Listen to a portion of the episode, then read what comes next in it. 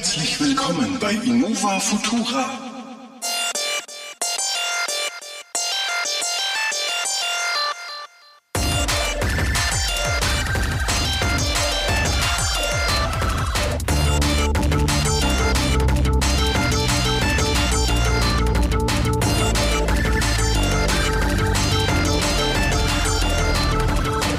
von Innovatura. Hier zusammen mit mir der Marco, wie immer. Und der Nico. Unsere Folge 9. Gerade frisch zurück, quasi äh, nach einem Survival-Wochenende auf der Gamescom. Ja. In Und- der wunderschönen Stadt Köln, die uns architektonisch massiv beeindruckt hat. Ja, wahnsinnig massiv. Vor allem äh, ihre Parkhäuser waren super. Ja. Nee, äh, genau, das ist auch unser Thema für heute. Wir waren äh, für zwei Tage auf der Gamescom in Köln. Köln. Na, richtig, Gamescom 2015. Und äh, da wollen wir euch mal teilhaben lassen, was wir denn da so erlebt haben. Es war fancy awesome. Ja, äh, was vor allem fancy awesome ist, wenn man mal den Vergleich hat zwischen äh, normalen Besuchertag und den äh, Tag, wo dann äh, nur Händler da sind. Das Ja. ist dann schon ein klitzekleiner Unterschied. Da muss ich dir zustimmen, absolut. Also wirklich, du, du hast es so schön in Worte gefasst, als wir am zweiten Tag da waren, der auch für das öffentliche Publikum zugänglich war, da war das wie das Oktoberfest in München. Ja, also der erste Tag war wirklich gut besuchte Messe und äh, für uns beide und auch für die Freunde, mit denen wir da dabei waren, war das das erste Mal die Gamescom und äh, dementsprechend waren wir auch ein bisschen verplant noch, was man sich denn da angucken soll und wie man sich denn da so ver verhält auf der Gamescom und äh, keiner von uns war in irgendwelchen Cosplay-Kostümchen. Ich habe bei Marco auch das kleine äh, japanische Schulmädchen-Outfit vermisst. Ja. Aber Nico hat wirklich ein wunderschönes Prinzessin Mononoke Kostüm getragen und ich muss sagen, sein Dekolleté war überwältigend. Richtig, ja. Und nicht zu vergessen, meine Beine kamen da super zur Geltung. Ja. Das äh, Ja. Hat nicht jeder gesehen. Ja, Aber abgesehen davon hätten wir uns auch ein bisschen vorbereiten können, was wir eigentlich nicht getan haben. Wir sind eigentlich ziemlich äh, blauig auf die Messe gestolpert. ja. Und äh, dementsprechend haben wir halt auch das ein oder andere äh, Ding verpasst. Aber äh, Nichtsdestotrotz haben wir wirklich zwei tolle Tage erlebt und von denen können wir jetzt, glaube ich, ziemlich viel interessante, spannende, wirklich coole Sachen auch berichten. ja, also da können wir mal erzählen, was wir so am äh, Tag eins uns angeschaut haben. Mhm. Also mein Ding und das dann auch von meinen Freunden, die da mit dabei waren. An der Stütze Grüße auch noch an den Ben, der gerade im Urlaub ist. Der war mit uns auch noch dabei, und Ja. an den Bruder von Marco. Salve brennen. und Salve Sandro. Ähm, wir waren mit denen auch noch dabei und haben uns äh, die verschiedenen Stände auch angeguckt und eins davon war, das woll, wollte ich unbedingt mir angucken, da ich ja das DK2 habe, das war der Stand von Oculus. Richtig. Und da war ich natürlich auch Feuer und Flamme, weil wir das Oculus ja schon auch in unserem Podcast hatten und es seit einem Jahr jetzt schon immer wieder aktiv nutzen. Richtig. Und äh, da konnte man jetzt wenigstens nochmal vergleichen, äh, wie es jetzt ausschaut mit diesem Crescent Bay, der dort gezeigt worden ist, im Vergleich zum Crystal Cove, den ich habe. Das ist ja das DK2. Wie sich denn das Ganze jetzt weiterentwickelt hat. Und das Crescent Bay soll ja jetzt eigentlich schon quasi die finale Version sein, die jetzt 2016 dann Q1 mm, in, auf den Markt kommen soll. So hat man es uns gesagt bei der Vorführung. Wir durften da jeder, nachdem wir echt lang angestanden sind an dem Vorführtag, ähm, zehn Minuten das Teil live testen. Genau, also es wurden äh, quasi mehrere Demos angeboten, Mhm. äh, die man sich hat auswählen können in dem Raum und jeder von uns, wir waren da zu dritt gemeinsam in dem Raum und konnten halt zugucken, wie der andere sich gerade zum Obst macht und äh, eine Demo auswählt. Jeder von uns hat auch was anderes ausgewählt. Der Marco äh, hat einen Tower Defense gespielt, Ja. der Ben hat einen äh, Art Tomb Raider Klon gespielt, das hieß irgendwie Outcast oder Ich Outland oder irgendwas in der Richtung. Nicht mehr. Das ist jetzt auch einer so der ersten Launch-Titel äh, 2016 angeplant für die Oculus. Mhm. Und ich habe äh, Eve Valkyrie gespielt, was im Prinzip aus dem Eve Online-Universum, äh, der quasi, naja, Weltraum-Schlacht-Simulator ist. Mhm. Auch schon ziemlich lange angekündigt, wird auch schon seit der Oculus, naja, DK1 quasi immer rumgereicht als das Vorzeige-Spiel äh, für die Oculus. Ähm, ich konnte, also ich habe das gewählt, weil ich ja den Vergleich hatte zu Elite. Aber jetzt mal der Reihe nach. Also das erstes war wirklich lange Anstehen angesagt. Ja. Auch wahrscheinlich deswegen, wir haben es oft gesehen, dass halt die Presse an uns vorbeigehen konnte. Und es waren nicht viele Menschen dort, kann man nicht sagen, aber es hat halt einfach lange gedauert. Ja. Ja, wir haben auch gemerkt, dass so allein mit uns dreien in dem Demoraum war die liebe Dame auch mal eine halbe, dreiviertel Stunde beschäftigt. Ja, muss man auch ehrlicherweise sagen. Ja, also mit, war okay dann, zumindest mit der Zeit, wenn man dann drin war. Ähm, ja, mal nun zum Oculus Crescent Bay selber. Also, wie wir da drin waren, man hat schon gesehen, dass äh, die Kamera hat schon so einen finalen Schliff. Sieht Mhm. ein bisschen aus wie die iSight-Kamera von Apple von damals, bloß in schwarz. Also relativ schick, so einfach nur ein schwarzer Tubus auf einem langen Ständer. Mhm. Die äh, Oculus selber, was man so auf den Fotos sieht, sieht da, naja, ganz schick aus, ist halt eine schwarze Brille. Ich finde den größten Unterschied zu allen anderen äh, VR-Varianten, auch zum Project Morpheus, was wir noch später noch was erzählen können dazu, ist, finde ich, vom Tragekomfort war, fand ich die Oculus am angenehmsten. Da bin ich voll bei dir. Die, also ich hatte Project Morpheus jetzt nicht auf dem Kopf, aber wir haben noch was anderes ausprobiert, da kommen wir noch dazu. Und die Oculus ist wirklich wie wenn man sich ein Cappy aufzieht. Das ist nicht schwerer, das fühlt sich nicht anders an, total angenehm. Genau. Also das äh, haben sie wirklich gut hingekriegt. Die ganze Brille besteht im Prinzip aus so einem Spandex-Stoff, sage ich mal. Mhm. Also da hat man jetzt nicht mehr das Gefühl, man setzt sich irgend so eine Plastikhaube vors Gesicht. Das ist jetzt nicht mehr so mehr wie Skibrille oder Taucherbrille Gefühl. Es ist halt eher was anderes. Es ist eher wie so ein Schal, den man sich aufs Gesicht legt. Auch äh, die, die Gurte drumherum, fand ich, haben sich sehr angenehm angefühlt. Das ganze System zum Auf- und Zukletten Mhm. hat gut funktioniert. Auch äh, für Markus große Nase war da war Platz drin, muss ich sagen. Also Mhm. das war schon okay. Und äh, ja, Marco, erzähl mal, du hast ja dann Tower Defense gespielt. Wie war denn das so? Also erstmal ist aufgefallen natürlich, das ging uns allen wahrscheinlich so, neben dem echt guten Tragegefühl einfach die, die spürbar höhere Auflösung der Oculus. Man sieht Pixel wirklich nur noch, wenn man ganz bewusst sich darauf konzentriert und schon in, in normalen, ruhigeren Spielen wie so einem Tower Defense, wo jetzt nicht so viel Bewegung ist, nimmt man die Pixel nicht mehr wahr. Die Grafik war sehr fein aufgelöst. Ähm, die Immersion war enorm gut. Dieses Tower Defense Spiel war ähm, mit Sicht von oben auf mein HQ und das Ganze war ein großer Tisch, der in einem virtuellen HQ stand. Und ich habe mit so einem kleinen Macbot, Viech, wie auch immer, ähm, mein HQ verteidigen können, zehn Minuten lang und auch jeder Treffer im HQ, dann sind um mich rum Betonträger runtergefallen. Das Spiel war gut gemacht, ich hatte viel Spaß dabei und das Tolle war einfach die Immersion durch die Oculus und ich war da echt begeistert, das hat mir sehr gefallen. Ähm, durch diesen Blick von oben, man musste sich ständig umdrehen und gucken, ähm, wo ist ähm, der Gegner, von wo kommt der Gegner, also es war wirklich, wirklich gut gemacht. Ja. Beim Ben, äh, der hat halt eine Art Tomb Raider-Verschnitt gespielt. Ja. Und was er gesagt hat, war auch, äh, dass es ihm sehr gut gefallen hat. Bei mir, wir haben also noch alle mit dem äh, Xbox One-Controller gespielt. Ja. und nicht mit den Oculus äh, eigenen Controllern, die äh, nach dem Launch noch rauskommen werden. Ja, Aber auch mit einem Gamepad war das 1, 1A. Was ich gespielt habe, war Eve Valkyrie. Eben für mich äh, war das die Wahl, weil ich dann einen guten Vergleich ziehen konnte zu dem Elite, was ich bei mir zu Hause auf der Oculus spiele. mhm. Und muss schon sagen, also im Vergleich zur DK2 und zum Crescent Bay ist das nochmal genauso ein großer Schritt wie vom DK1 zum DK2. Also Ja.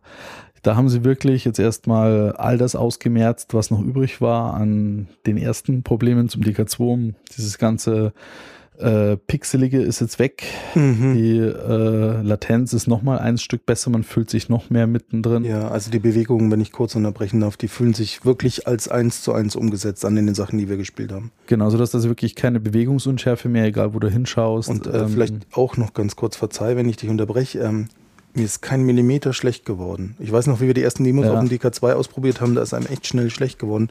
Und selbst der äh, Ben, der ein Spiel gespielt hat, wo man in Third-Person-Sicht auf eine Person gesehen hat, hat überhaupt keine Probleme mit mir wird schlecht oder sonstigem, ja. Das muss man, ja, das stimmt auch. Also das haben sie äh, wirklich gut inzwischen in, in den Griff bekommen, die ganze Geschichte. Also das war top notch. Genauso auch wie, ähm, ich finde das, also auch den, vom, vom, wie soll ich sagen, vom Field of View, also was man halt so sieht, war es vielleicht ähnlich. Aber ähm, alles andere war wirklich einfach ein Stückchen besser. Was mir halt äh, hauptsächlich bei der ähm, äh, DK2 stört, ist diese, äh, wie nennt es, Co Color Aberration oder also quasi dieser der Farbsaum da, die das Pentel Matrix von einem OLED, jedes einzelne Pixel ja in einem rot, grün, blauen OLED quasi darstellt, was nacheinander auflackert, hast du halt an weißen Kanten oder an, an, an Rändern, beziehungsweise wenn die Verzerrung mit den Linsen weiter nach außen geht, fächert das halt in verschiedene Farben auf. Ja. Das wird natürlich kompensiert von der Software, dass sie versucht es zu kompensieren, aber es gelingt ja halt nicht so ganz. Und äh, dadurch, dass es jetzt wieder zwei LCD-Panels sind, die mit 120 Hertz angesprochen sind, werden, ist es nicht mehr der Fall. Somit ist wirklich ähm, das Ding also man kann es so verkaufen. Ja, definitiv. Und das ist uns auch so gesagt worden. Leider haben wir nicht erfahren, mit was für Rechnern die Grafikdemos, die wir da ausprobieren konnten, betankt wurden. Also wir können nichts dazu sagen, wie groß der Hardwarehunger für Spiele sein wird. Naja, das äh, haben sie dann schön nur versteckt gehalten. Und, mhm. ähm, also nach, also es, interessant ist, wenn es rauskommt, finde ich äh, natürlich der Preis. Wenn es um die 300, 350 Euro kostet wird, dann muss ich sagen, dann haben sie einen guten Start, dann wird es ein Erfolg. Ja. Alles, was drüber hinausgeht, wird schwierig, weil äh, man ja auch nicht vergessen kann, äh, darf, dass man da noch einen ziemlich potenten Rechner daneben äh, hinstellen darf, der das ganze Ding befeuert. Ja. Äh, die, die, beiden Panels, die da drin sind, sind jeweils Full HD. Ja. Das heißt, man hat zweimal Full HD, was ungefähr nah an einem 4K-Panel ist. Und äh, das will jetzt auch erstmal bespaßt werden. Ja, und da muss ich sagen, wir waren ja dann raus aus der Demo, wenn ich kurz die Überleitung schaffen darf. Ja, eine Sache noch äh, zu dem, was ich noch gesehen habe. Ich habe mir noch ein bisschen angeguckt, so von den Kabeln her. Mhm. Ähm, fand ich, ist alles schön verpackt gewesen. Das mhm. Kabel ist jetzt nicht mehr so ein Stoffkabel Stimmt. wie bei der, bei der Oculus DK2, was ich eigentlich angenehmer fand. Was ich natürlich sehr gut fand, waren die Kopfhörer, die sie jetzt dran gebaut haben. Oh ja, die, die Kopfhörer. Äh, an, an die Crescent Bay.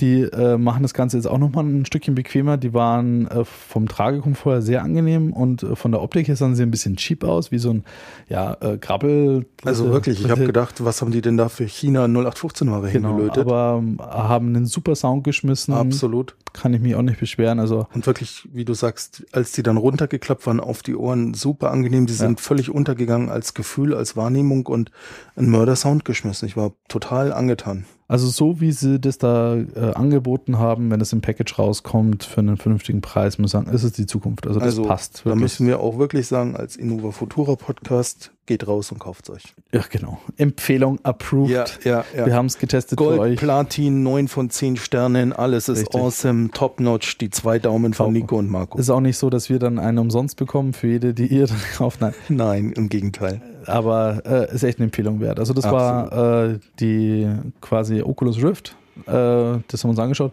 Der Marco wollte die Überleitung schaffen, noch raus. Äh, haben wir uns dann äh, noch von äh, Samsung das Samsung Gear anschauen können. Ja. Die hatten das da in der, auch in der aktuellen Version mit dem Note 6. 6. Nee, nee, ja genau, S6 oder genau, Samsung Galaxy, Galaxy S6, S6, Note 5 oder genau S6 genau, war drin. S6 war drin und äh, das war auch das Gear, was für das S6 gedacht ist. Ja. Und da konnte man auch ein paar Demos anspielen. Genau, und ähm, jetzt der Zusammenhang, warum konnten wir das, nachdem wir aus dem Oculus-Testraum raus waren, weil immer noch im Oculus stand.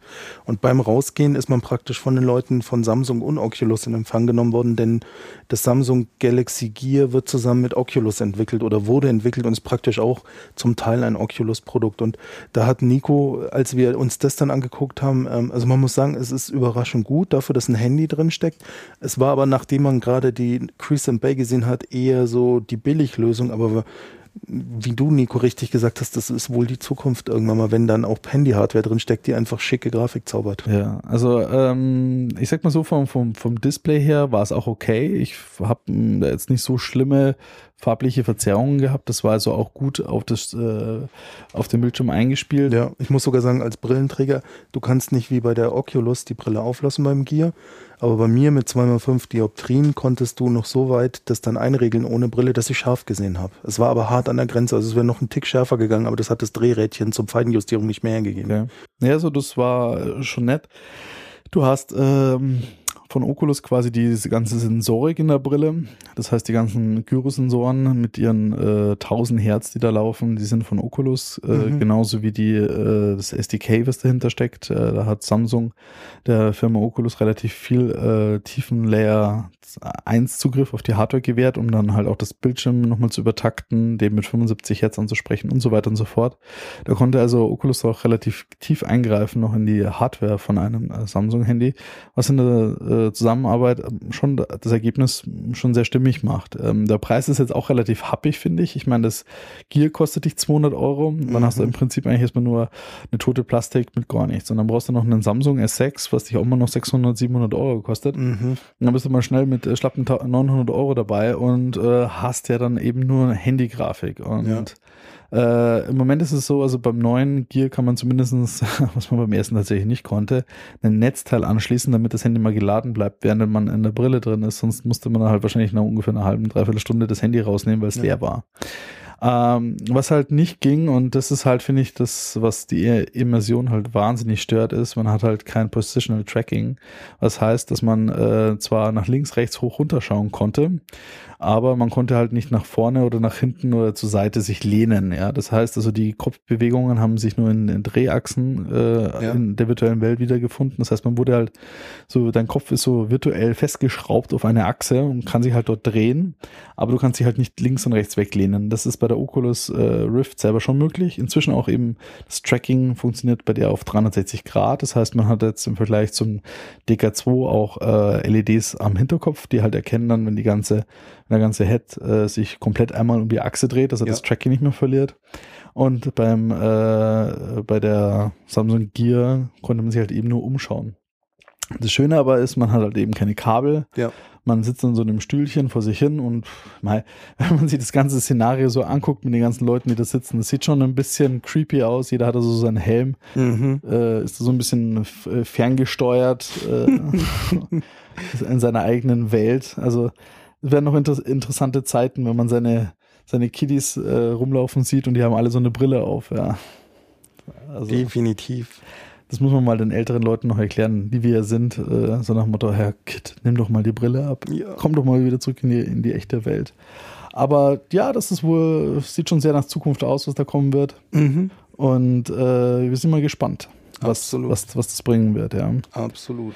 Ja. Vielleicht auch, weil wir gerade eh in der VR-Welt sind. Wir hatten auch das unglaubliche Glück, am Sony-Stand Project Morpheus ausprobieren zu können. Im Detail mein Bruder, der Sandro und Nico. Und das ist im Prinzip von der Technik her wie Oculus Rift. Die Brille war allerdings noch nicht die Final, die irgendwann mal verkauft wird. Man konnte die Spiele, die gespielt wurden, ähm, auf einem Monitor mitverfolgen. Zur Qualität wird der Nico gleich was erzählen. Was mir aufgefallen ist, die hatten auch Eve Valkyrie und ähm, die Grafik war spürbar hinter der Version von Oculus durch die fehlende Rechenleistung der PlayStation 4. Also es war richtig gut sichtbar. Wenn man jetzt den Vergleich nicht direkt hat wie wir, dann sieht das auch auf der PlayStation 4 sehr gut aus, muss man ehrlicherweise sagen. Aber dann hat man die PC-Version gesehen, wo alles wirklich knackbombenscharf war. Ähm, es lief auch flüssiger und das ist halt für mich schon so ein bisschen der Showstopper. Aber gleichzeitig haben sie in dem Project Morpheus Stand auch gezeigt, wofür man Project Morpheus ähm, wirklich nutzen kann. Und diese Interaktion, die da sehr lustig war, die haben halt Spiele gezeigt und da kann Nico gleich davon erzählen, er hat's gespielt, wo wir zu viert als Spieler noch mit den äh, Pads interagiert haben mit dem Spieler, der die Brille auf hatte. Ein Entwickler hat sich da auch die Zeit genommen und hat, ähm, oder ein Producer hat uns da viel erzählt, erklärt. Und ja, Nico, du hast es live erlebt, ich war nur Mitspieler, für mich war es ganz lustig, aber vielleicht erzählst du ein bisschen, was da abging, wie du dich gefühlt hast mit der Brille also es könnte ja also quasi fast nicht anders. Also ich muss mal sagen, es gibt ja die drei großen, die jetzt versuchen, ihre VR-Brillen erstmal rauszubringen. Das ist jetzt Valve, äh, Oculus und Sony. Ja. Ähm, alle sind da gerade schon so am Feinpolischen. Äh, klar, Sony sagt noch nicht, das ist das Finale, aber ich denke schon mal, es ist ziemlich nah dran. Ich denke also, auch, da wird sich nah nicht mehr so ja. hart viel ändern. Die äh, gehen halt äh, natürlich ihre speziellen Wege. Ich sag mal, äh, einerseits mal vom, vom, vom Gerät selber. Das Tracking funktioniert äh, im, im Raum wie bei den Controllern selber. Die haben da diverseste Leuchtpunkte dran die sie mit ihrem PlayStation Eye äh, im Raum abfangen, um halt dort das Positional Tracking hinzukriegen. Was bei der Oculus eben unsichtbar mit Infrarot-LEDs stattfindet, passiert bei der PlayStation im sichtbaren Bereich mit den Lichten. So ähnlich wie die Controller, die dann im Raum leuchten. Ja, aber das war gar, da ich die Brille auf habe, stört es mich nicht und es hat einen sehr futuristischen Touch, weil das ist ein schönes Blau gewesen, hat sich optisch gut in die Brille eingefügt. Also ich fand es nicht schlimm. Ja, das stimmt. Und wenn man es ja aufhat, merkt man es ja eh nicht. Eben. Und dann ist es so, das ganze Ding ist jetzt eher wie so ein Plastikhelm zu sehen. Das heißt, ja. man schnallt äh, den auf dem Kopf wie so ein Fahrradhelm und die Brille befindet sich noch ein, zwei Zentimeter vor dem Auge. Dann hat man rechts unten einen Knopf, da drückt man drauf und dann äh, hat die so eine Art, äh, wie so eine Rasterung und dann macht so rack, rack, rack, rack, rack und dann schiebst du dir die so auf deine Augen drauf. Die ganze Sichtfläche ist mit so einem weichen, latexartigen Gummi äh, ausgekleidet, schmiegt sich gut an deinen Augenbereich an, dunkelt es auch maximal ab. Das heißt, du hast jetzt kein Licht, was da links und rechts reinstrahlt. Und äh, sie sitzt auch angenehm auf dem Kopf. Im Unterschied zur Oculus, da war, war alles eben aus Stoff gefertigt finde ich, hat man relativ schnell das Schwitzen angefangen unter der Morpheus.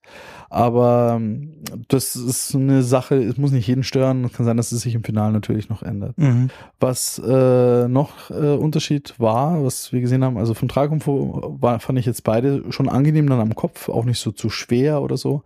Nur die äh, Morpheus hat jetzt auch keine eingebauten Kopfhörer gehabt. Das heißt, da hast du dir halt wieder ein Headset aufgesetzt, was dann mhm. natürlich immer äh, bei jedem eigentlich, der dann so mehr oder weniger ein bisschen äh, verwirrt äh, aus der Demo dann rausgerissen wird, erstmal dazu geführt hat, dass er sich den Kopfhörer runtergerissen hat. Aber gut, das ist halt so, wenn man den noch extra drauf hat. Aber, Aber, nachdem sie ja gesagt haben, es ist noch nicht final, vielleicht hat sie ja noch Kopfhörer. Genau, also das wäre also noch ein Ding, was sie vielleicht machen sollten, da Kopfhörer mit reinschrauben. Jetzt äh, zum Thema mein Spiel, also dieses, äh, die, das Spiel, was dort gezeigt worden ist, äh, das waren solche kleine Roboter-Manschgal, die kennt man auch schon aus diversen Playstation-Demos. Mhm. Hat man schon früher gehabt, das sind so kleine weiße Roboter mit so bläulichen Augen. Die war ja in diesem VR-Room integriert, den die Playstation 4 bietet, der tut sich ja schon auf, wenn man die Kamera hat. Ja, also die gibt's da öfters genau, wo man dann, äh, man hat früher die auch eben mit den Controllern so füttern können und so. Das ja. waren so, die kennt man schon, diese kleinen Manschel, die gab's da auch wieder. Äh, der Raum, den man da hatte, war im Prinzip wie so ein, mal so ein, so, so ein Mini-Diorama von verschiedensten Lebensbereichen der Mini-Roboter, von einem kleinen Fitnessstudio über einen kleinen Tennisplatz, mhm. über einen kleinen Picknickplatz und äh, man merkt halt an der Stelle wieder, und das ist der Punkt, den Oculus natürlich vermissen kann. Oculus, die Jungs, die dahinter stecken, sind halt im Moment eigentlich äh, Leute, die begeistert sind, ihre Hardware zu perfektionieren. Der Begriff ja? ist Core Gamer. Ja, ich meine, eben vielleicht nur Core-Präferie-Erzeuger, weil ja. ähm, die Jungs bei Sony haben halt dann wieder das äh, geschafft. Tatsächlich äh, wirkte die Welt sehr charmant, weil diese kleinen Manschkal, wenn ja. du, egal wo du sie hingeguckt hast, je länger du auf sie drauf gestarrt hast, haben sie sich äh, beobachtet gefühlt mhm. und haben dich angeguckt, haben irgendwas anderes gemacht, mhm. haben versehentlich einen Frisbee fallen lassen oder so Geschichten mhm. oder ihnen ist irgendein Missgeschick passiert. Man merkt halt einfach auch, äh, das ist halt wie auch Nintendo, obwohl sie vielleicht jetzt nicht die beste Grafik machen oder die beste Hardware schrauben, äh, es geht dann doch immer ums Spiel, es ja. geht um die Idee, es geht um die Umsetzung. Und äh, das hat man auch gemerkt, zum Beispiel, also äh, klar, Eve Valkyrie, wie der Marco gerade vorhin gesagt hat, sah jetzt natürlich nicht so gut aus, weil die PlayStation 4 hat das rechnen müssen und die ist halt von der Hardware vielleicht so ein kleiner Mittlerklasse-PC, sag ich mal, ja. ja. ja. Und äh, bestimmt nicht vergleichbar mit der viermal so teuren Maschine bei Oculus wahrscheinlich die Demo gerechnet hat. Aber ähm, das Spiel, was wir gespielt haben, äh, war auch nett, weil man hat halt immer einen Splitscreen gehabt. Also es gab einmal die Perspektive desjenigen, der die äh, Morpheus aufgehabt hat und es gab die Perspektive der Leute, die noch vor sich einen Bildschirm hatten. Und das war ein Multiplayer-Game, in dem halt derjenige, der mit dem Morpheus äh, unterwegs war, ein riesengroßes Art Godzilla-artiges Monster gespielt hat. Das war so ein riesengroßer grüner Wurm, ja. der äh, durch eine Stadt ge gestapft ist automatisch und man konnte halt mit Kopfbewegungen Teile der äh, Skyline links und rechts zum Einsturz bringen und davor sich diese kleinen Roboter manchmal, die vor allem weglaufen. Ja, äh, das war eine gerade Straße, die der Wurm praktisch zerstört hat und die Roboter manchmal sind vorne weggelaufen. Genau, und die wurden wiederum gesteuert von den äh, anderen vier Mitspielern waren genau, in dem bis, Fall. Bis zu vier Mitspielern, die halt dann äh, auf den Fernseher ge ge geguckt haben und versucht haben, den Dingern auszuweichen, die der andere Spieler mit seinem Kopf da rausgeschlagen ja. hat. Echt eine nette Idee. Zum Beispiel auch ganz lustig, dann kam irgendwann mal ein Hubschrauber, der dem Monster im Kopf geschwört ist, dann konnte man den so wegheadnatten und solche genau, Sachen. Genau, also das Ende vom Level war dann, man ist auf so einen äh, Richtung, also aus der Stadt rausgekommen, in so Richtung eines Pontons und ja. äh, an der Stelle war es so, dass äh, die Situation sich quasi umgekehrt hat. Das Monster hat also nicht mehr die kleinen Manschkal mit äh, irgendwelchen Trümmerteilen be beschmissen, sondern umgekehrt. Die Manschkal haben die ganze Zeit irgendwelche Items auf ihrer Plattform bekommen, so einen kleinen Helikopter oder andere Dinge, ein Klavier oder ja, oder Zeug. ein kleiner Raketenwerfer oder genau. Anker oder das ist genau, das ist alles gedroppt und man konnte damit halt eben dieses Monster beschmeißen und beschießen und äh, derjenige, der das gespielt hat mit der Morpheus, musste halt dann äh, den ganzen Dingen, die auf ihn zugerast sind, ausweichen. Das war echt ein lustiges Game und äh, kurzweilig, hat Spaß gemacht, zeigt aber auch eben in, in der Richtung, dass Sony äh, einfach das Potenzial hat mit seinen ganzen Game Developer Studios, die dahinter stecken. Wenn sie denen die Zeit und die Ressourcen geben, dann können sie was draus machen. Ja, und sie sind damit sehr familienfreundlich. Du kannst damit auch wirklich Leute ansprechen, weil du halt die anderen Spieler integrierst. Die Oculus ist ja tatsächlich so, ich sitze allein vom PC. Klar geht dasselbe wie auf der PlayStation auch, aber das muss erst jemand entwickeln und das ist nicht so die Zielgruppe. Die Konsole, da sitzen alle vom Fernseher, wie bei Mario Kart. Und äh, du kannst sie mit integrieren. Und gerade solche netten Minispielchen, obwohl wir jetzt eher Core-Gamer sind, wir hatten echt Spaß. Ich glaube, wir waren eine halbe Stunde am Stand, haben dann auch immer als Mitspieler außen mitgespielt, ohne die Brille selbst zu tragen. Es war echt lustig, obwohl es immer wieder dieselbe Demo war. Und ähm, das hat sehr viel Spaß gemacht. Und eigentlich im Prinzip, als wir den Sony-Stand verlassen haben, haben wir gesagt, ja, ist auch ein cooles Produkt. Es ist dann doch eine mittelschwere, interessante Debatte zwischen uns ausgebrochen. Wann hat es denn Erfolg und wann nicht? Denn die Oculus mit 300 Euro bis 350 Euro vermittelt mir das Gefühl, fairer Preis, so viel kostet ein guter Zockerbildschirm auch. Die Morpheus, wenn 300 Euro kostet, frage ich mich, hm, die PlayStation 4 kostet selber 400, manchmal im Aktionsangebot 350. Jetzt nochmal für die Morpheus 300 ausgeben, da fehlt die Relation. Und meine persönliche Meinung ist, Morpheus darf nicht mehr als 150 Euro kosten, um nicht zu floppen. Und das sehe ich aber auch kritisch, weil der Preis ist extrem ja. niedrig für so ein Konzept. Ja, es ist echt, also da, das wird wirklich noch ein interessantes Jahr 2016, wie äh, so der erste 1.0 Launch der ganzen VR-Kits ausschaut. Ja. Da auch bei Morpheus muss man halt sagen, ähm, mal die, die, der Vergleich zu einer Xbox Kinect, den muss man einfach treffen, weil, also, ich muss sagen, Microsoft hat diesmal gesagt, okay, mit Kinect 2, es kann Hände erkennen, das ist HD, das ist super auflösend. Ja. Jetzt ziehen wir es durch. Jede scheiß Xbox One, die auf den Markt kommt, ist gebundelt mit einem Kinect. Ja. Die Entwickler können nicht mehr aus, die können nicht mehr behaupten, ja, ich entwickle keine Spiele dafür, weil die Hardware hat ja kein Mensch und so weiter, sondern sie haben es halt durchgezogen.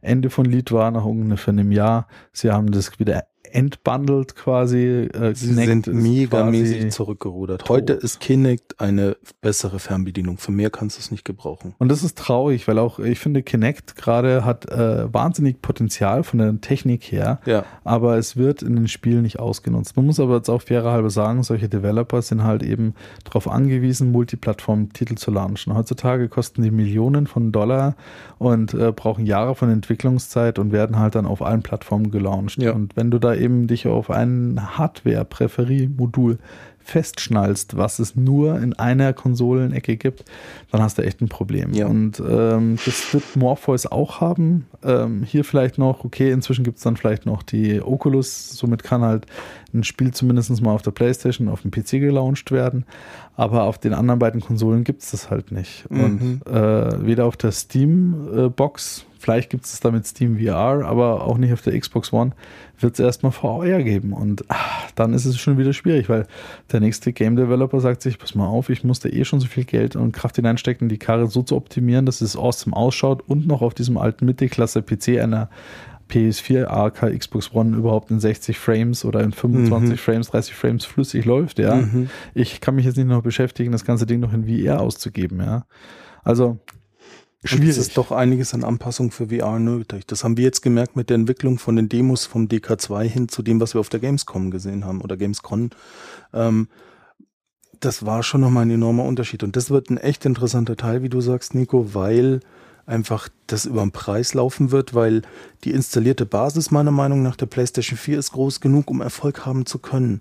Aber du musst halt die 22 Millionen Leute oder wie viele die jetzt haben, überzeugen, das Ding zu kaufen. Und ich bin schon einer derer, die eine PS4 haben und sagen, nee, gebe ich nicht aus, weil ich habe einen awesome PC im Eck stehen und ich schließe mir lieber da die Oculus an. Und ich denke mal auch, das äh, wird auch wohl der Richtung erstmal sein. Also die Leute, die ähm, sich eine Oculus Rift kaufen, also die, die vor der Wahl stehen, 300 Euro auszugeben für eine Oculus Rift oder für einen Morpheus, äh, da würden sie wahrscheinlich sagen, ja, also kaufe ich es mir halt einfach für einen PC, weil die äh, Wahrscheinlichkeit, dass du halt dort A mit Treibern immerhin A eine Anpassung hinkriegst oder B vielleicht mit Add-ons und so weiter, Allein das Thema Add-ons oder Mods oder mhm. sonstige Geschichten, das ist nur für einen PC vorhanden. Ich kann jetzt nicht äh, darauf warten, dass für ein einfaches Beispiel ist, dann setzen sich ein paar krasse Modder hin und tun so was weiß ich, GTA 5 für Oculus anpassen. Sowas geht ja. Zum Beispiel oder das wirst du mit der Xbox One oder, und PS4 Version nicht erleben. Also oder wie gesagt, wir haben ja ein äh, Tomb Raider ähnliches Spiel gesehen. Ja. Jetzt äh, muss ein Modder sich hinhocken oder auch vielleicht setzt sich halt äh, Ubisoft hin und sagt, pass mal auf, ich mache einen VR-Patch.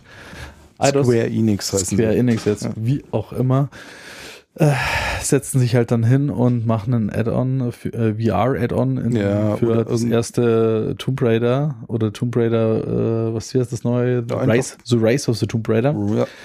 Und du schaust von oben der Lara über die Schultern und spielst halt dann. Ja. Es läuft. Aber ähm, das wirst du halt nicht so schnell für eine Konsole finden. Schon alleine, weil Spiele wie Tomb Raider einfach auf den Konsolen schon die jetzigen, das, ist ja die Current Gen, PS4 und Xbox One, das ist kein Next Gen mehr.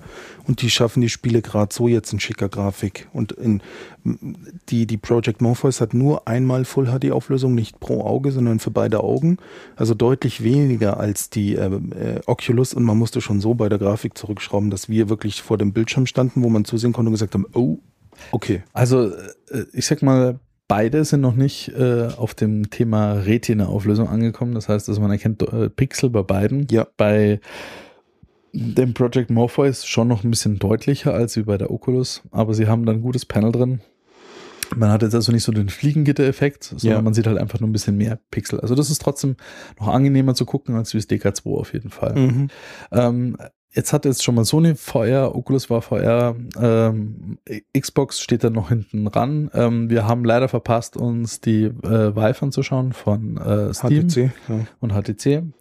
Aber, also von Valve und HTC. Aber naja, so was wir gehört haben, das, was sehr besonders sein muss, ist wohl auf jeden Fall die Controller und dass man sich halt dann äh, frei bewegt. Das heißt, Ja. man sitzt nicht, Aber- bei den Demos, die wir ausprobiert haben, sondern man läuft halt rum. Ja, aber da hatten wir ja schon in einem der letzten Podcasts, wenn ich mich recht entsinne, die Debatte, wer hat denn einen leeren Raum zu Hause, in dem man nicht ständig über was drüber fliegt. Wenn ich jetzt an mein Wohnzimmer denke, wo ich halt nur eigentlich zocke, außer ich tue meinen 3DS äh, benutzen zum Spielen, dann haut's mich halt ständig irgendwo dagegen oder ich laufe Gefahr, irgendwo drüber zu stolpern. Damit ist für mich dieses System, ich finde das voll cool, aber ich habe nun mal nur eine normale Mietwohnung in München hier und äh, da habe ich nicht den Luxus, dass ich einen leeren Raum mir hinstelle, wo ich dieses System integriere. Ja, sprich für dich selbst. Ähm, auf jeden Fall. nee, also, nee, aber geht dir meistens so. Also die äh, wenigsten werden sich das wohl hinschrauben können und äh, ich weiß nicht, im Moment wird es nur für äh, Entwickler ausgeliefert, die Vive und auch die soll nächstes Jahr rauskommen. Wir können Mhm. mal gespannt sein, was sich da noch tut. Bei Xbox One waren wir dann auch, also bei Microsoft Ja. waren wir am Stand. Mal ganz grob nur so ein bisschen so vom Eindruck der, der Gamescom, da wir ja das erste Mal dort waren. Also äh, die, die Stände waren schon sehr riesengroß. Gerade ja. von den riesen Publishern. EA hat eine halbe Halle gehabt. Also wirklich der Gesamteindruck, es hat Volksfestcharakter. Diese mit enormen Aufwand, auch einer der Stände, der uns beeindruckt hat, war gleich zum Anfang der Stand ähm, von Homefront, dem zweiten Teil. Wirklich, äh, das, das war wie so ein, wie so ein großes Gefängnis. Da waren Soldaten, Vermummte, wie sie halt in Nord Homefront unterwegs sind. Ähm, äh, mit denen konnte man auch posen und Fotos machen mit Waffen und also es hat echt ähm, schon einen coolen Eindruck gemacht. Ich bin da echt gespannt, auch wie Homefront der Revolution wird. Das Konzept von From Homefront hat mir von Anfang an getaugt. Der erste Teil war leider ein ziemlicher Flop. Berechtigt auch, muss man fairerweise sagen. Und ich bin echt gespannt, ob sie es jetzt bei dem Teil hinkriegen, dass das ein richtig cooles Spiel in einem coolen Setup wird. Ich muss ganz ehrlich passen, ich weiß gar nicht, wer gerade der Publisher ist, weil es war mal THQ, die haben einen Konkurs angemeldet, dann war es bei Crytek, die sind fast krepiert, haben es auch weitergehauen. Ich glaube, jetzt ist es bei Deep Silver oder sowas. Ich kann es gerade gar nicht sagen, aber hat einen coolen Eindruck hinterlassen, so die Trailer, die ich sehen konnte. Ich bin gespannt, ob diesmal das Konzept Nordkorea hat die USA eingenommen, hinhaut und es ein gutes Spiel wird. Ja, das äh, haben wir aber nicht angespielt. Nee, es waren Mörderschlangen da und da haben wir dann gesagt, nee, da ist uns die Zeit zu schade. Ja, das äh, haben wir dann mal bleiben lassen. Wir, was wir uns noch angeschaut haben, äh, war halt eben Microsoft. Am Ja. ersten Tag äh, sind wir dann mal einfach drüber gelaufen. Also da waren extrem äh, viele neue Sachen drin. Also die neuen Forza war maximal ausgestellt. Ja. Und äh, auch mit Sitzen, die sich äh, mit drei Bildschirmen zusammen haben spielen lassen. Sie hatten das Modell des neuen Ford GT am Stand stehen, das ja schon das, äh, das ist, also sind mehrere hunderttausend Euro teure, hunderttausend Euro teurer Sportwagen. Ich selber als Ford-Fan war natürlich maximal begeistert, weil ich habe das am Jahresanfang noch die Präsentation in Detroit gesehen und da bin ich auch in Euphorie ausgebrochen. Das ist ein Auto, mit dem man auch Ferraris und Lamborghinis äh, die Stirn bieten kann und ähm, ja, ich war total begeistert. Ich finde das Design sehr gelungen und das ist halt das Lead-Fahrzeug von Forza 6, wird auf der Packung sein, wird spielbar sein. Die, ich habe selber Forza 6 anspielen können, ähm, mit Regen, ähm, war total cool. Man merkt auch den Grafiksprung, es läuft wieder in 1080p mit 60 Frames. Das sieht aber deutlich besser aus in meinen Augen als Forza 5, vor allem wenn du die, die, die Wettereffekte hast wie den Regen.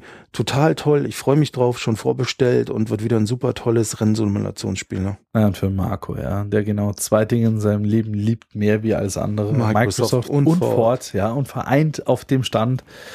Also ihr hättet ihn mal sehen sollen, Ich ja. war weinend, auf Knien, bin ich rumgerutscht und habe allen Microsoft-Leuten die Füße geküsst. Ne? Und dann, dann habe ich mir die, die, die Kl- Oberbekleidung vom Oberkörper gerissen und habe alle unterschreiben lassen. Und ja, äh, hab, hab äh, Leider ist es bei der Unterschrift nicht geblieben, sondern er hat sich das dann auch noch alles tätowieren lassen. Ja, natürlich. Und Fotos dann, kommen dann habe ich aus meinem Brötchen im Rucksack habe ich eine Bill Gates Gedächtnisstatue geschnitzt und habe die dann auf dem Stand aufgesetzt und äh, auf, ausgestellt und ich bin da wirklich super angekommen. Weiter im Kontext, das war Forza 6, sehr lustig war, wir haben das neue Game von äh, Mojang, die Leute hinter Minecraft anspielen können, Kobalt. Und sogar mit einem der Entwickler, der war sehr neu, freundlich, hat uns ein bisschen was dazu erzählt und wir hatten viel Spaß dabei, Nico. Erzähl mal. Ja, das war so ein Prinzip, äh, wie man, äh, ich würde fast sagen, äh, wie ähm, Bomberman. Man hat halt äh, so eine Art, äh, ein, ein großes Level mit Ja. mehreren Controllern. Konnte man halt dann so kleine Munchkel äh, spielen, die äh, in einer Art Super Mario Jump'n'Run Methodik da rumgehüpft sind in diesem Level. Mhm. Jeder konnte sich verschiedene Waffen auswählen. Wie gesagt, vielleicht eine Mischung aus Bomberman und Worms. Man Ja. hat halt eben äh, lustige Waffen gehabt, nette Panzerfäuste oder Granaten und nette Oder Effekte. Fäuste, so, so mit äh, Man hat sich gegenseitig Comic. geboxt und so. Wir hatten Das echt war, Spaß. war sehr comichaft, Ja. sehr lustig, äh, mit unterschiedlichen Leveln. Wie gesagt, der Entwickler war äh, mit uns daneben gestanden. Ich habe mich schon gewundert, warum der neben mir steht und mich da so maximal äh, zulabert zu diesem Game. Ich habe mir gedacht, ja, du bist ja begeistert. Dann habe ich mir gedacht, freust du dich, fragst mal nach. Ja. Ach, du bist Entwickler von dem Game. Ja, ja, es ist ein tolles Spiel. Nee, es war echt nett. Nee, also wir haben da wirklich, wir haben ganz ehrlich Feedback gegeben. Es hat uns echt getaugt und wir hatten da so zehn Minuten lang richtig viel Spaß an dem Kobalt und äh, kommt im Herbst raus, wird auch nicht teuer in die Online-Vertrieb für PC und Xbox One. Ich glaube 15 Euro und ist bei mir schon gekauft, weil es ist echt mal lustig, so für einen Abend zwischendrin ein bisschen auflockern. Also wir, wir mussten ein paar Mal richtig lustig, richtig gut lachen, weil es einfach lustig Ja, ich war. denke, das ist so ein nettes äh, Partygame am Ja. Abend. Äh, wirklich gut. Kann man, kann man, hat man seinen Spaß. Ja. Man braucht jetzt nicht unbedingt den perfekten Elite-Controller dafür, um das Ding zu verwenden. Das war eine gute Überleitung, das Microsoft Elite Pad für die Xbox One respektive den PC. Ich muss sagen, qualitativ, also wirklich der Gipfel dessen, was man an Gamepads jemals angefasst hat, preislich völlig abgehoben mit 150 Euro. Ähm, die Tasten sind, äh, also man kriegt den wirklich in so einem Köfferchen geliefert, die Tasten sind austauschbar. Das Gamepad, äh, die, die Sticks, die A, B, X, Y-Tasten. Man hat zusätzlich hinten unter dem Pad, man, man, man kennt ja oben links die Schultertasten, das sind ja mittlerweile zwei Stück. Und jetzt unter dem Pad befinden sich auch nochmal vier Tasten. Damit kann man praktisch das Schalten in einem Rennspiel abbilden, ja. Solche Themen. Also ähm, extrem gut gemacht, qualitativ. Der Preis ist einfach nur mega krass. Man konnte ja auch äh, von den hinteren Schultertasten, äh, die sind ja, ja eben analog mit ihrem langen Hub, den Ja. konnte man auch äh, einstellen, dass man Genau. den Hub halt äh, entweder lang lässt, um halt für Bremsen und Gas geben. Mehr Gefühl zu haben. Maximal, genau, oder wenn man halt irgendeinen Shooter spielt, dass man sagt, man braucht kurze Wege, um das Ja. zu machen. Man, die ganzen Metallpedals hinten konnte man austauschen, Also die- das Steuerkreuz kann man austauschen. Genau, und es ist sehr viel Alles Metall verarbeitet. Es ist so Alu, genau. matt gebürstet, sieht super aus. Und ich muss sagen, ich auf der Gamescon habe ich mir noch gedacht, boah, die haben noch einen völlig fancy, durchgeknallten Preis am Start. Mittlerweile habe ich es vorbestellt. Reden wir nicht weiter drüber, weiter im Kontext. Ja, es sieht schon äh, fancy pants aus. Also, Also muss sagen, hat, hat mir gut gefallen. Ja. Äh, ich glaube auch äh, für einen, der da viel zockt, wenn er sein Gamepad nicht regelmäßig in die Wand schmeißen würde. Ähm, Ja, und ich hoffe, es hält auch wahrscheinlich die ein oder andere Wurfaktion aus. Das- die Game Xbox Pads behandle ich vorbildlich. Okay, es werden also nur Playstation-Pads durch die Gegend geschmissen. Nein. Was ich finde, es hat sich aber, tatsächlich haben sie sich mit einige Anlehnungen am, am aktuellen PS4-Gamepad geholt. Also Ja. finde ich vom, von, von der, von der, äh, von der Rauheit unten, diese Mhm. Gummierung, die ist ein bisschen wie beim PS4-Pad. Genauso auch, finde ich, wie die Gummierung von den äh, Analogsticks. Also, Mhm. Das ist nur meine Meinung an der Stelle, so nebenbei. Aber Also, es ist ein edles Stück Teil. Hardware, es ist halt verflucht teuer, aber auch jetzt, wenn man es kauft, wenn man es hat, hat man nicht das Gefühl, dass es das Geld nicht wert ist. Muss man auch ehrlicherweise Es sagen. ist schon wertig, es ist schon Ja, wertig. Stück, wirklich, klar. Also, wirklich. so. Da hat nichts geknarzt, die waren ja alle super verarbeitet. Ganz toll. Also ein tolles Stück Hardware und deswegen heißt auch Elite Pad. Man merkt, für was es gebaut ist. Man kann mehrere Profile drauflegen. Also das ist schon. Äh, und der Marco denkt zumindest, dass er dann ein bisschen Elite ist, wenn er es in der Hand hat. Genau, ich bin ein voll der Programmer, Alter. Ich bin voll der Programmer. Voll der Programmer. Und das haben wir am Microsoft-Stand gesehen. An Videos ist präsentiert worden bei Microsoft ganz einprägsam Rise of the Tomb Raider, aber die Schlangen waren zu lang. Ja. Und dann mein persönlicher, ähm, muss ich unbedingt sehen, Titel auf der Gamescom war Quantum Break. Das neue Spiel von Remedy Remedy, die sind berühmt geworden mit ähm, Max Payne, dem ersten und zweiten Teil. Der dritte kam nicht mehr von denen. Und ähm, Alan Wake 2010 oder 11 war es. Ähm, war auch sehr atmosphärisch tolles Spiel und Quantum Break habe ich Nico mit reingeschleppt. Der wusste gar nicht, was ihm blüht. Der kannte das bis daher nicht so. Und ich habe sogar äh, beim Nico eine wirklich Positivreaktion dann ja. auch miterlebt. Die Entwickler haben uns eine ungefähr zehnminütige Ingame-Szene vorgespielt. Das war kein Video, der hat da live gespielt. Und sie haben uns demonstriert die coole Verwicklung. Und da lasse ich jetzt einfach mal Nico reden, weil den hat es echt begeistert. Und er hat sich, ich muss das festhalten, zu einem Satz hinreißen lassen. Das ist ja fast ein Grund, eine Xbox One zu kaufen. Und das fast können wir wieder streichen. Das hat er nämlich nicht gesagt. Also ein legendär epischer Satz. Nico, erzähl mal, was hat Quantum Break? Was erzählst für eine Geschichte? Was ist so besonders dran? Na, also äh, das Ganze spielt im Prinzip in der nahen Zukunft, wo äh, man es geschafft hat, eben auch mit Hilfe eines Zeitreiseexperiments äh, in, in die Zukunft oder in die Vergangenheit zu reisen. Ähm, das Ganze ist natürlich ein bisschen so, mh, auch ich würde fast sagen, Akte X-mäßig angelegt. Das ist ein bisschen so Fantasy hin und her.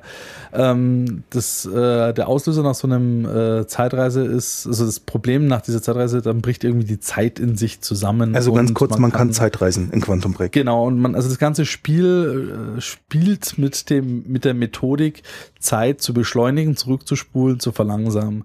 Was super cool ausschaut, weil man halt oft äh, ausweglose Situationen vor sich hat. Man, in der Demo hatte ja zum Beispiel, äh, gab es eine Explosion, dass ein riesengroßer Tanker äh, in ein Gebäude reinkracht und alles stürzt in sich hin, äh, zusammen, die Container, alles schleudert umher. Aber dadurch, dass du ja die Zeit kontrollieren kannst, kannst du dir halt immer vor, zurück, vor, zurück, bis du einen Weg durchfindest durch diese Riesenexplosion, um dann doch auf der anderen Seite rauszukommen. Das war das eine, also die Grafik, muss ich sagen, top notch. Mhm. Also sah super aus. Ähm, auch von äh, der also von der Spielmechanik her ist es ein bisschen, finde ich, äh, auch wie ähm, ein bisschen Deckungsshooter. Ja, genau wie äh, Gears of War. Gears of War, AK, ähm, na, wie heißt der denn der bei, bei Sony, der Junge, der äh, Ach, äh, Nathan Drake, Uncharted. Uncharted, genau. Es ist ein bisschen so, der Charakter sieht dem auch ein bisschen ähnlich, ist aber ein ganz anderes Setting. Es ist mhm. Zukunft, ist wie gesagt ein bisschen, finde ich, wie Fringe, so angehaucht mit einem bösen Konzern, der dahinter steckt, mhm. der wiederum auch die Technologie dann auch äh, benutzt, um seine Soldaten davor zu schützen und so weiter. Also das ist, es sieht alles schon sehr, sehr stylisch aus. Man kennt noch nicht die Geschichte. Ja. Und was mich, äh, ja, und das, da kommt der Punkt jetzt, wo ich sagen kann, das hat mich echt geflasht, beziehungsweise das kann richtig toll, aber auch richtig scheiße werden. Ja, natürlich. Und zwar, immer, was Neues kommt. ja, naja. Und zwar bei dem ist es jetzt so, was sie probieren und ich weiß es nicht. Ich glaube, sie, ob sie sich da verrennen, weiß man es nicht. Äh, das ist, es gibt noch eine Realserie. Das heißt, sie drehen parallel zu dem Spiel noch eine reale Serie mit Mensch, mit Schauspielern, die man auch aus echt guten äh, Serien kennt, wie aus Game of Thrones, Littlefinger, der spielt da mit, oder auch ähm, der, äh, wie soll ich sagen, der Chef von der Fringe Division, der Schwarze spielt da mit. Also es sind gute Schauspieler, und äh, die Story wirkt auch, also ist qualitativ gut gedreht, um was es sich da im Endeffekt dann alles dreht mit dieser Zeitgeschichte, wird sich dann natürlich erst äh, entspielen. Also auch, ich sag genau, also Adrian Gillen von Game of Thrones spielt mit, ja, ähm, und äh, Dominic Mohang äh, von Herr der Ringe und auch noch andere bekannte Schauspieler sind dabei. Wie gesagt, sehr interessant. Äh, es ist so, äh, wie der Entwickler uns erklärt hat, es gibt sogenannte, wie, wie nannte er die Momente, ähm, irgendwelche Entscheidungs- oder Hart, Herz, Herzschlags- oder Entscheidungsmomente. Mhm. Und in diesen Momenten äh, kann man quasi die Handlung, die Zukunft verändern. Und äh, das äh, gibt dann wiederum Einfluss auf die danach real existierende Serie. Ja. Äh, was jetzt alles ein bisschen verwirrend klingt, aber tatsächlich so ist es ja. Sie haben uns äh, zwei Demo- äh, Szenen vorgespielt. Es war einmal ein Verhör mit einer Frau, die ähm, quasi das Verhör einmal nicht überstanden hat, sage ich mal. Mhm. Beim zweiten Mal ähm, ist das Verhör ganz anders ausgegangen und sie hat sich halt auf die, Schla auf, auf die Seite vom Monarch, das ist quasi dieser große böse Konzern, Ja. geschlagen und macht dann mit. Genauso wie die andere Szene. Da ging es darum, dass sich zwei gegenübergestanden sind und es war so eine Pattsituation mit zwei Waffen, eine Frau und ein Mann, die sich gegenseitig bedroht haben und gesagt, ja, lass du die Waffe fallen, nein, lass du die Waffe fallen. Und äh, im nächsten Augenblick hatten sie keine Waffen mehr. Und äh, dazwischen hatte man die kurze Spielsequenz gesehen, dass eben äh, man aufwacht in äh, diesem Truppentransporter, man ja die Zeit kontrollieren kann. Der hinter den beiden steht, kurz zum Genau, der steht hinter den beiden. Äh, man hält die Zeit kurz an, befreit sich aus dieser ganzen Lage, sieht draußen die beiden stehen, dann in CG-Grafik, nicht mehr in Realgrafik, die sich mit der Waffe gegenüberstehen, nimmt ihnen die Waffen ab und flieht. Ja. Und in dem Moment geht halt die Realszene wieder weiter und zack sind die Waffen weg. Wie gut das rüberkommt im Spiel, wie schlüssig die Serie wird, wie oft man das Spiel spielen muss, um die komplette Serie einmal gesehen zu haben, Ja. keine Ahnung. Aber ich habe da, also wir hatten einen extrem tollen Eindruck. Man muss auch sagen, da steht eine extrem gute Mannschaft von Remedy dahinter. Alles, was die bisher gebracht haben, war wirklich super. Vor allem von der Atmosphäre her. Ähm, ich habe da echt komplettes Vertrauen in die Company, dass die da was Tolles draus machen und also ich war auch wirklich total geflasht, als wir uns das angeschaut haben. Es kam einfach super rüber. Auch die Grafik, ähm, einfach Next-Gen-Niveau, die Gesichter waren extrem detailliert. Du hast die Leute gleich erkannt und gedacht, ey, das ist doch und also ganz, ganz toll. Ne? Also tatsächlich, und ich muss sagen, das ist halt genau der Punkt, äh, das wären, ist ein System-Seller, finde ich. Also Ja. ich war so beeindruckt von Quantum Break, obwohl es jetzt gar nicht so groß beworben worden ist auf der, äh, auf dem Xbox-Stand, da war eben eines Forza 6 oder ein, Rise of the Tomb Raider war genauso präsent. ja, war wesentlich größer oder teilweise genauso präsent. Und das Ja. Quantum Break war wirklich für mich der, das, das große Highlight der Gamescom 2015. Ja. Also muss man schon sagen. Ja. Ähm, ich habe mir auch noch äh, auf dem Sony-Stand äh, die aktuelle Demo von äh, Uncharted äh, angeschaut aus äh, Thieves End, das was für die PlayStation nächstes Jahr rauskommen wird. Die Grafik ist auch top-notch, Next-Gen. Äh, ich leider nicht mit steckt dabei. jetzt von der Grafikqualität jetzt auch nicht hinter diesem Quantum Break hinterher, war genauso gut, ist Mhm. genauso viel kaputt gegangen. Man merkt halt jetzt so, äh, was auch bei Tomb Raider zu sehen war, äh, es ist jede Generation hatte hier so ihr, ihr Steckenpferd und ich glaube, das ist die Generation des schlechten Wetters und des vielen Drecks, ja? Mhm. weil endlich können sie Partikel und äh, zerstörbare Umgebungen und auch, äh, wie soll ich sagen, äh, atmosphärisches Beleuchtung einigermaßen realistisch darstellen mit der mit der aktuellen Hardware und das nutzen sie auch in den aktuellen Spielen aus und oder in den ab den kommenden Spielen äh, zeigen sie das dann auch äh, eindrucksvoll. Genauso auch eben bei äh, Uncharted war so eine Verfolgungsjagd durch eine Stadt, die super detailliert, super Mhm. Die in dem äh, Jeep, die habe ich auf YouTube später gesehen. Genau, ja, das, äh, da konnte man eben auf der Gamescom noch so eine längere Variante noch sehen, die auf YouTube hörte meistens äh, da an der Brücke auf und dort ging es halt noch ein gutes Stück weiter, die Verfolgungsjagd. Was wirklich super zu sehen war, also es ist mit Sicherheit auch nächstes Jahr äh, Vergleich mit Quantum Break es wird eine schwierige Entscheidung, weil die haben wirklich, das ist auch so ein System-Seller, immer äh, Ja. da gibt es genug Fans, die darauf warten und auf der PlayStation 4 noch nicht sind, weil sie sagen, hey, Uncharted ist mein ist mein Game, was ich, wo ich dann die PlayStation mir dann äh, holen werde. Und es ist mit Sicherheit das Top-Notch Launch Game nächstes Jahr. Ja. Ja, das war also so mal zu Was, was wir beide nicht zusammen gesehen haben auf der Gamescom, aber wir haben es beide gesehen, war das Lost Horizon. Das war ein völlig neuer Titel, mir unbekannt. Der ist für die PlayStation 4 exklusiv. Ähm, also ich bilde mir ein, du hast den auch gesehen. Ich weiß, mein Bruder hat ihn gesehen. Ich habe ihn mit Ben zusammen gesehen. Wir gucken gerade mal. Lost Horizon. Nee, das ist es nicht. Das ist was anderes. Ähm, jetzt haben wir tatsächlich, wir haben uns diesmal gut vorbereitet auf die Gamescom, aber mir ist das jetzt spontan noch eingefallen. Mhm. Ähm, das hieß nicht Lost Horizon. Horizon, äh, irgendwas mit Horizon. Also das ist Schocker-Game. Mm, Also es ging um Folgendes. Das Spiel spielt in einer Zukunft, in der die Menschheit untergegangen ist. Warum weiß man nicht. Man ist Mitglied eines Stammes, spielt eine junge Frau und die Welt wird bevölkert von riesigen Lebewesen. Aber das sind keine Ah, Lebewesen, sondern das sind ja. Roboter. Ja, Und man ja. sieht, vorgespielt wird einem eine Szene, in der man Jagd auf so einen Roboter macht und am Ende gegen eine Art riesigen Tech ähm, T-Rex kämpft und diese ganze Atmosphäre war halt enorm, weil im Hintergrund am Horizont hast du eine alte Stadt der Menschheit gesehen, die ähm, kaputt gegangen ist. Und das war wirklich sehr, sehr beeindruckend. Das war grafisch sehr anspruchsvoll. Es ist natürlich extrem interessant, was dieses Spiel ähm, reizvoll macht. Was ist da passiert? Das hat man natürlich nicht gesagt, äh, auch nicht gesagt bekommen. Und es hat einen sehr guten Eindruck gemacht, wird noch ein bisschen dauern, bis es rauskommt. Ich bin da sehr gespannt drauf. Und es war wirklich auch sowas für die ähm, PlayStation 4, wo ich sag, okay, also das muss man sich durchaus angucken, weil ähm, macht einen extrem guten Eindruck. Das Spiel hieß Horizon Zero Dawn. Das war ah, der Titel, ja. Okay. Und ähm, da bin ich echt gespannt drauf, was das wird, wie das wird, wie sich das verkauft. Ähm, also ich, ich bin ein Fan von solchen Szenarien und ähm, war da doch sehr beeindruckt und gerade mit der Next-Gen-Grafik hat einen tollen Eindruck gemacht diese Jagd auf die Tiere, das war einfach cool. Man hat sich durch so Gebüsche angesch durch, durch hohes Gras angeschlichen, auch wie das Gras hin und her gewabert ist. War sehr schön. Ähm, also ist mir wirklich, wirklich positiv aufgefallen. Ich kannte das bis dato überhaupt nicht. Wir sind dann da einfach reingerumpelt auf Empfehlung und ähm, ja, war total geflasht. Auch der Ben.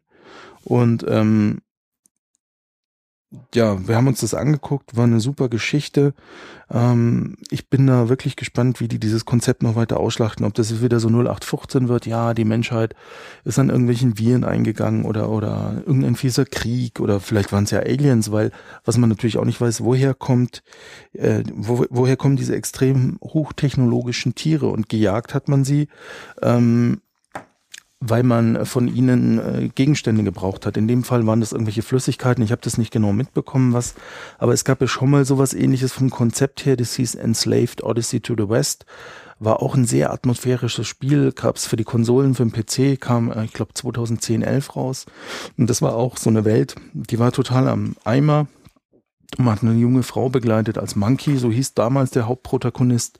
Das Mädchen hieß Trip und das Spiel hat auch sehr gelebt von der Beziehung zwischen den beiden. Das hat, das war super atmosphärisch und ich hoffe auch, dass dieses ähm, Horizon das abliefern wird, ja, und bin da wirklich gespannt drauf was die uns damit präsentieren werden, die Entwickler. Und hoffentlich keine 0815 Kost, wo es am Ende heißt, du hast alle Dinosaurier getötet, fünf Stämme vereint, hast deine Liebe des Lebens gefunden und übrigens eingegangen ist die Menschheit, weil Hans-Josef Kupke hat leider im großen Solarkraftwerk den falschen Schalter umgelegt. Da sind wir mal gespannt. Also die Grafik ja sah schick aus, ein bisschen comichaft fand ich. Ja, da. ja, ein bisschen. also ein bisschen so, also nicht ganz super realistisch, sondern ein bisschen Cell-Shading-mäßig.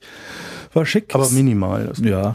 Also ich fand es schick, auch vor allem vom, von diesem Character Design und Art Design, Artwork, wie das gezeigt war. Es war mal was Neues, war, mhm. war nett, auch mit diesem mhm. äh, giraffenartigen Wesen, was wie so ein UFO ja. mehrere Hochhäuser hoch ist. Und ja, so. ja, ja.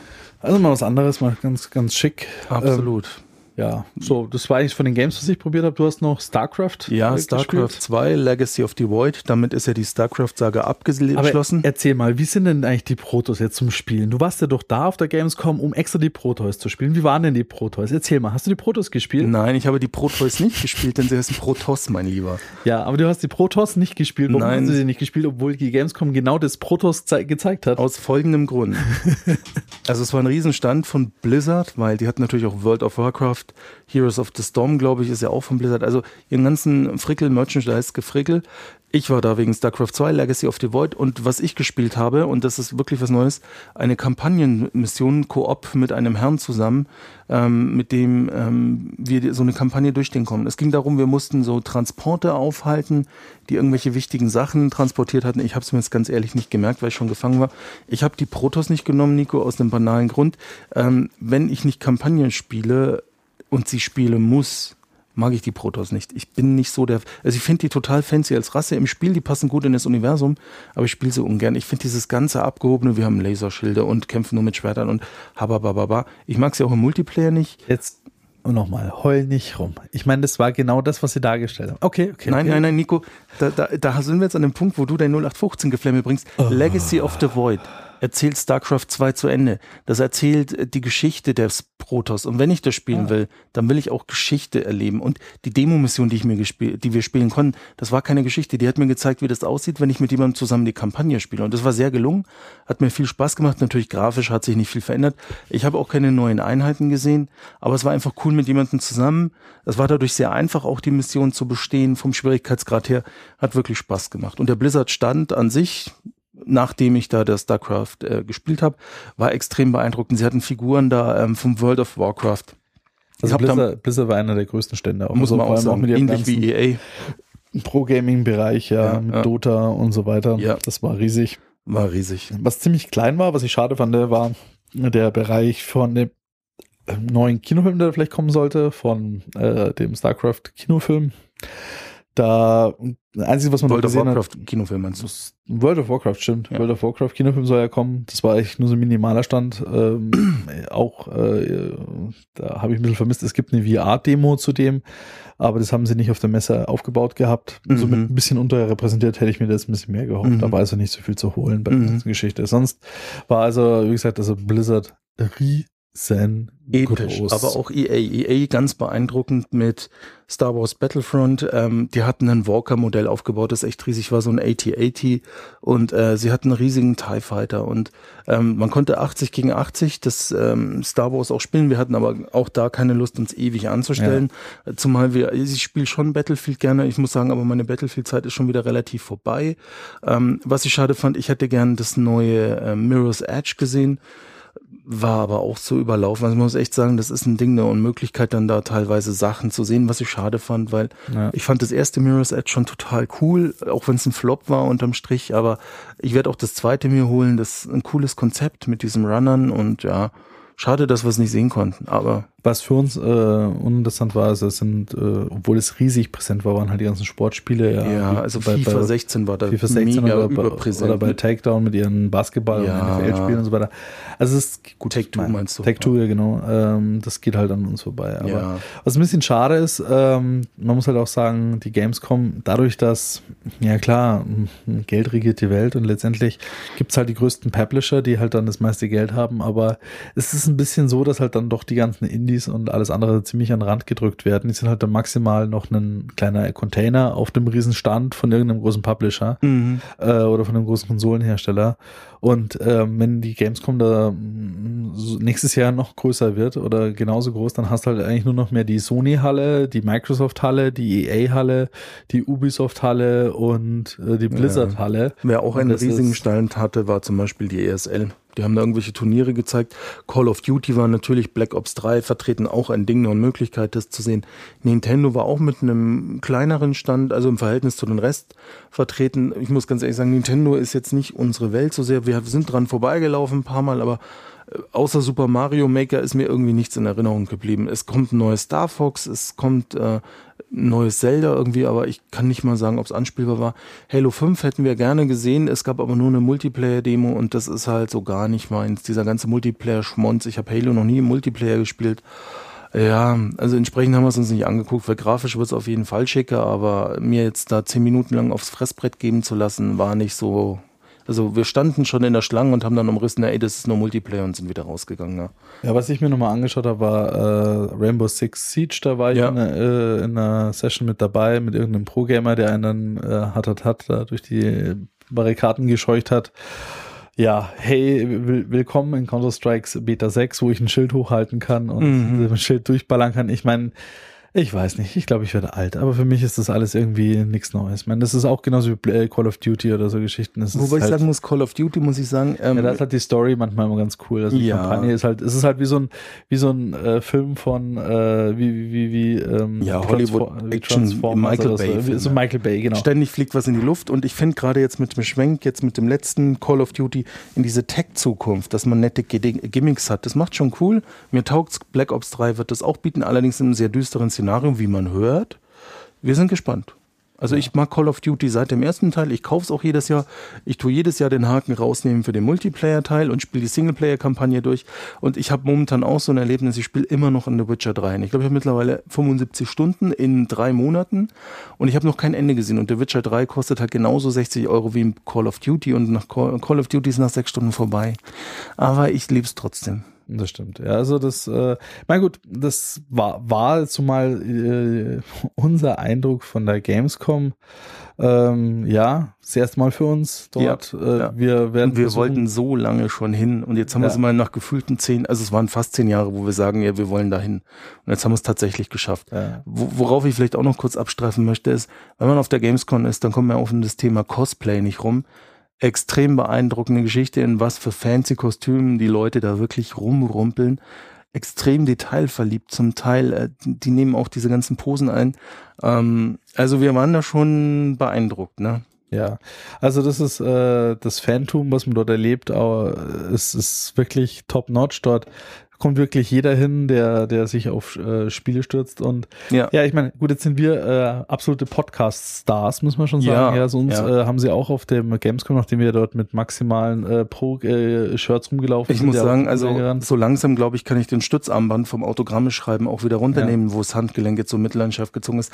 Denn unsere äh, 40 bis 60 treuen Hörer, die haben uns natürlich belagert wir möchten auch euch herzlich danken, aber bitte beim nächsten Mal keine Unterwäsche mehr äh, ja, auf die Bühne ja. werfen. Und äh, nee, wir wollen euch nicht begatten. Es ist egal, ob männlich ja oder weiblich. Nein, es, es muss nicht sein. Und äh, auch das ist so ein Punkt, da merkt man, dass der Marco und ich einfach etwas alt werden. Ja. Dort laufen halt äh, YouTuber rum ohne Ende, ja. die keiner von uns kennt. Ja, wir stehen ja. nur da und wundern uns, warum auf einmal irgendwelche Leute, die aussehen wie der Rest dieser Masse, der da durchgeschwemmt wird, bejubelt, belagert. Äh, und warum einer von diesen äh, Typen äh, Equipment auf der Schulter trägt von 60.000 Euro, wo ich mir denke, wo hat er denn das geklaut? Ja. ja. Aber das ist tatsächlich etwas, das äh, war auch parallel noch in Köln. Das war ja noch diese YouTube-Messe. Und äh, dort sind auch viele gewesen auf der Gamescom. Und äh, ja, für uns leider unbekannt, für alle anderen, das sind die wahrscheinlich die Idole, die Fans, die ja. Let's Player, die, die die Schminktipps geben letztendlich. Ja. Marco versucht ja auch mit dem Schminktipp-Kanal ja, auf YouTube. Aber ich folge der Nico, den habe ich abonniert, weil der gibt ja super Tipps, aber er hat es einfach besser drauf wie ich und ich mache äh, die Nägellackierer-Tipps, der ja, macht die Schminktipps. Ja, ja, und äh, ähm, ist einfach der Nico ist eine Koryphäe, also wirklich äh, Nikos Nails und äh, ihr werdet beraten. ja, genau. Also bitte auf Google äh, oder YouTube einfach Nikos Nails eingeben und ihr könnt sehen, wie ich jeden Tag eine andere Farbe auf meine Nägel auflege. Ja, äh, Nico ist eine Koryphäe, diese Farbzauber, ein Traum. Ja, unglaublich. Äh, nichts schillert so schön wie meine große Zehennagel. Ja. Uh, was wir auch noch gesehen haben, also neben Cosplayer, das war wirklich cool an die Mühe, die sie da gegeben haben, war äh, wie jedes Jahr eben die PC-Modding-Ecke. Ja. Die äh, Case-Modding. Genau, Case-Modding, die war wirklich cool. Es ja. gab einen 24-Stunden-Modding-Wettbewerb, der dort äh, ausgeübt worden ist. Man hat also Leute gesehen, die mit Dremel und äh, Stichsäge und so rumhantiert haben, geflext, gebohrt, gefalten, äh, gemacht haben. Mhm. War echt cool äh, zuzugucken. Und auch die fertigen PCs, die dort ausgestellt worden sind, sah echt stark aus, muss man sagen. Also was man nicht alles rausholen kann aus solchen Geräten, ja. war top-notch. Also war echt cool, waren, waren super Sachen dabei.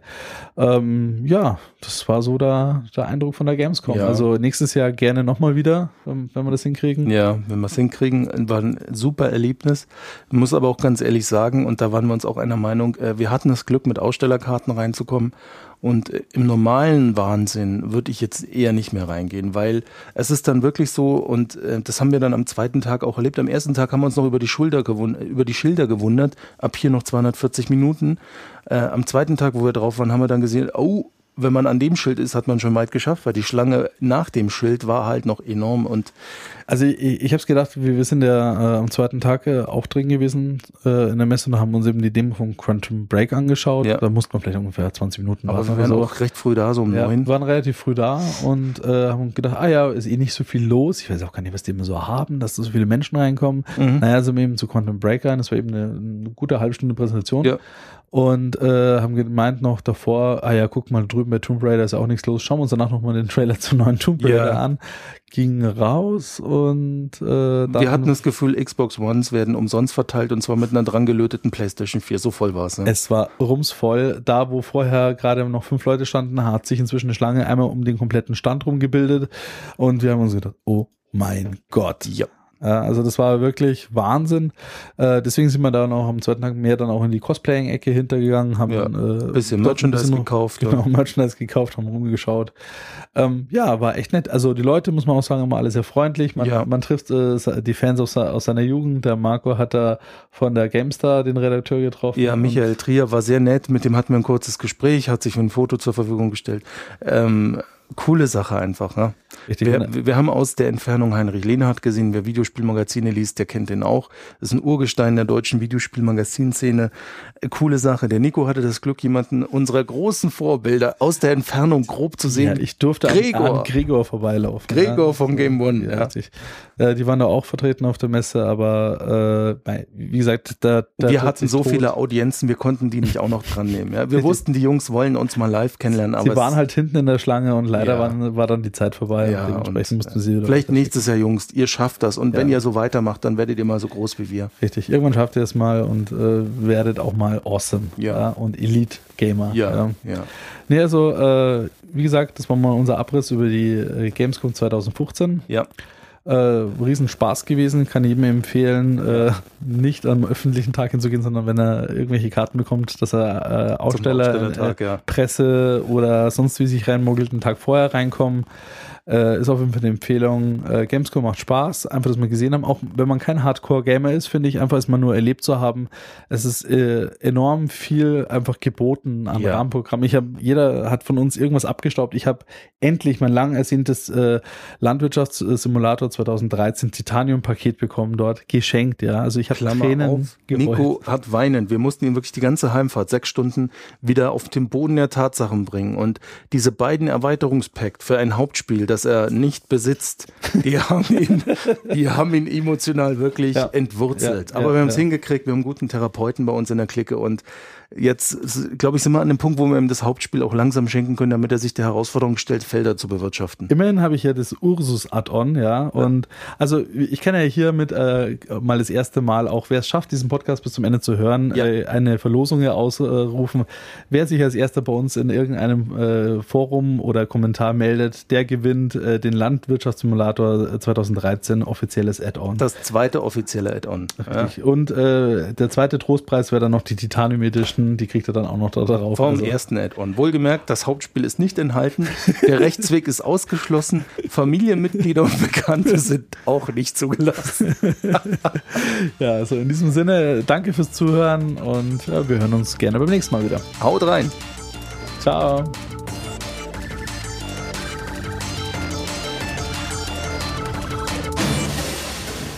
Auf Wiedersehen bei Innova Futura.